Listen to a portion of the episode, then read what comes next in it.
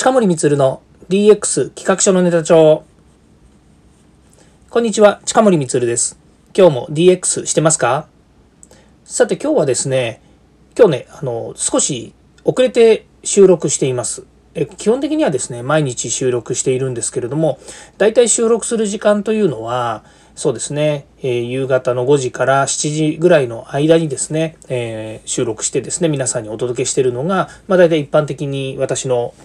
生活リズムというかパターンなんですね。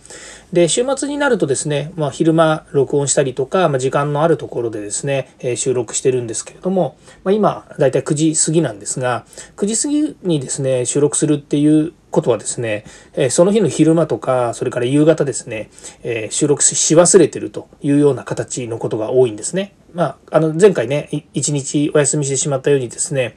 全く気づかずにその日一日が終わったっていう日もあるんですけれども、まあ、大概の場合ですね、夕方5時から7時の間ぐらいに、あ、取らなきゃっていうふうに思ってる、もう、なんていうんですかね、あの、生活のパターンなんですよね。それが、えー、収録が、まあ、遅れているということはですね、あ、やばい、今日も、えー、すっ飛ばしちゃうとこだったって思ったのかもしれません。まあ、あの、なんとなく感覚的にですねあ今日なんか取り忘れてるなっていうことをなんかこう心の中でもやっとすることが出てくるのでその時はですね、まあ、振り返ってみるとああそういえば今日水曜日だから本編なので朝アップしてたわとかですね、まあ、そんなことがあります。で、今日はですね、音声で伝えることの意味、続けることの意義ということで、まあ、これはあの特別編としてですね、お話ししたいなというふうに思います。まあ、DX につながるかどうかっていう話はちょっと抜いてですね、私が思うことを伝えたいなというふうに思っているんですね。まず、その音声で使う伝えることの意味ということなんですけれども、えー、これはですね、まあ、何て言うんですかね、えー、私、文章ベタだっていうことはね、常々こう言っているんですけれども、まあ、それでも文章を書いたり、えー、会社のね、仕事の関係もあるので、いろいろこう、書き物はします。コラムも書きますし、えー、ね、え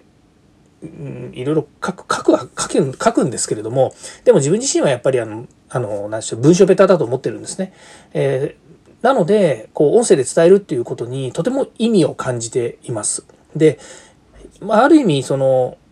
音声ってその人の個性だったりとかそれからそうですねあの伝える熱だとかっていうのも全部乗っちゃうというふうに思うんですね。でこれはこうね音声をこうビジネスにしている人え、まあ、例えばラジオのアナウンサーですかテレビのニュースキャスターですとか、えー、そうですね面白いえー、お笑いの方ですごくこう、えー、仕切りが甘い方だとかっていうのも、皆さんやっぱり特徴的な声だし、間合いだし、からツッコミだとか、受け取りだとか、そういったもの大変上手ですよね。で、そういうふうに、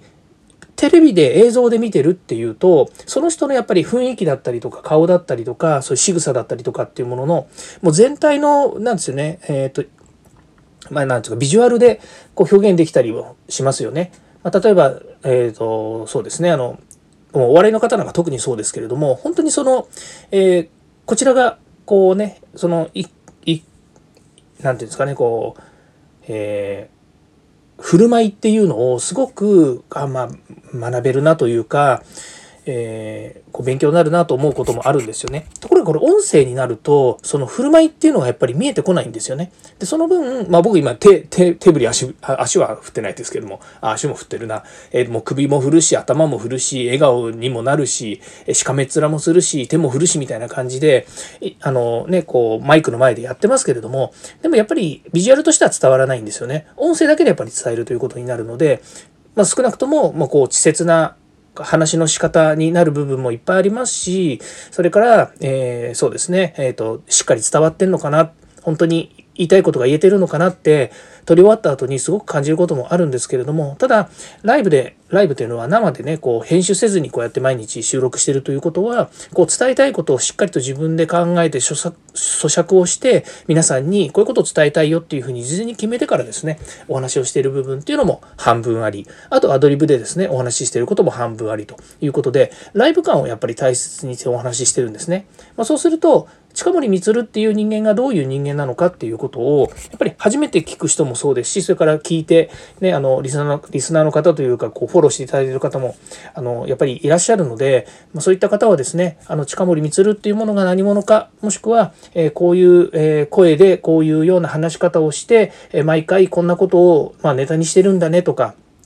まあ、そういったものをですね、こう、聞き続けてくれることによって、えー、本当に感じていただける。あの、まあ、顔写真とかも出てますし、それからリアルに会った人もね、たくさんリスナーの方もいらっしゃると思うので、そういう意味では、ああ、あの近森がこういうようなことをやってるのねっていうふうな、まあ、ある意味、その、タグ付けみたいな形のことをしてるわけですよね。まあ、そういうようにですね、自分自身が、こう、えー、皆さんに音声で伝えるっていうのは、ある意味、紙で伝える、紙で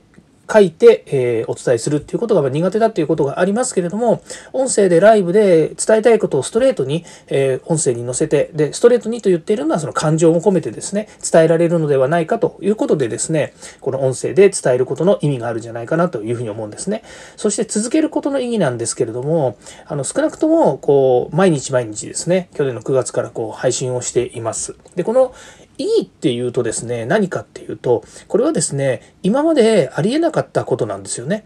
何かっていうと、自分はやっぱりブログを書いたりっていうのも続かないし、ノートも今書いてますけども、ほとんどやっぱり、あの、書き連ねることっていうのは難しいんですね。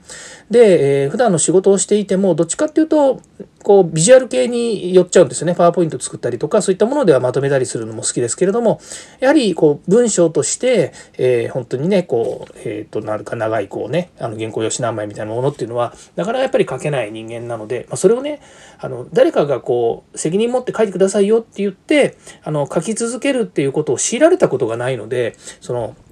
そういう癖がついてないからだけかもしれないんですけれども、やっぱり文章ダメなので、ということで、私が自分でこう、皆さんにお伝えできる手段って何かなと言った時に、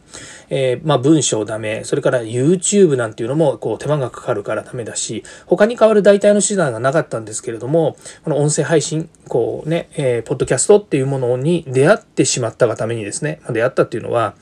あの、構成作家のね、堀内隆さんに勧められて始めたことではありますけれども、やはり自分が持ってるいろんなこう、ネタですね、まあ、IoT だったり AI からデジタル、から、まあ、今ですと、まデジタルトランスフォーメーション、こういったものをですね、こう伝えたい、え、そういう思いがずっとあったわけですね。だからこそ、全国で、え、講演活動をするメンターっていうのも、経産省から引き受けて、ずっと続けてきたわけなんですけれども、それでも、こう、コロナになってね、なかなかそういう機会がやっぱり減ってしまって、もう10分の1以下になってしまいましたし、から、え、お客様とかですね、え、パートナーのとこに行ってお話ししてくるっていうこともなくなっちゃったったので、そういった意味では、あの、この音声配信っていうのは、やっぱり自分がこう、えー、普段からやりたいと思っていて続けていたこと、まあ、リアルな現場で、えー、こう、講演をしながら、セミナーをしながら皆さんに伝えたいと思っていたことを、今度はもう、えーポッドキャストっていうこの技術、テクノロジーを活用してですね、自分の生の声を皆さんに伝えるということをしたいという、こういう意義なんですよね。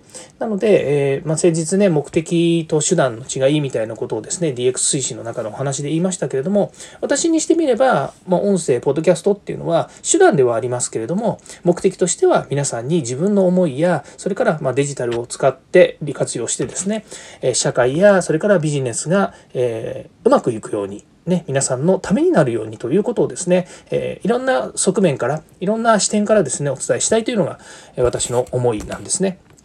ということで、まあ、音声で伝えることの意味、またその続けることの意義というのは、そういうとこにあるんじゃないのかなというふうに思っています。えー、同じようにですね、音声配信をされているね、えっ、ー、と、仲間もいますし、それから、えー、世の中ね、いっぱいこう音声配信とか、こう、ポッドキャストやってる方もいますけれども、思いはそれぞれだと思いますけれども、まあ、大体、えー、似たような、似たようなというかですね、そういうそれぞれの思いがある中で、やはりこう、ポッドキャストや音声配信は手段であり、目的は皆さんそれぞれが持っているですね、えー、大きな目的があるんじゃないのかなというふうに思います。あ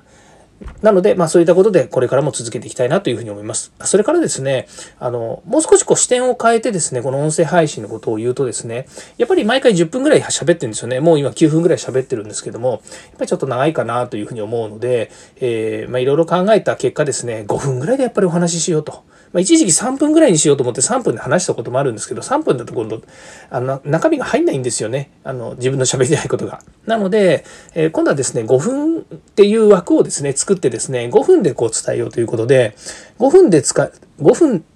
？5分で伝える DX 推進みたいな感じでですね、やっていきたいなというふうに思います。はい。ここまで聞いていただきましてありがとうございました。また次回もですね、DX に役立つ話題やネタを提供していきます。よかったらいいねやフォロー、コメントお願いいたします。近森光でした。ではまた。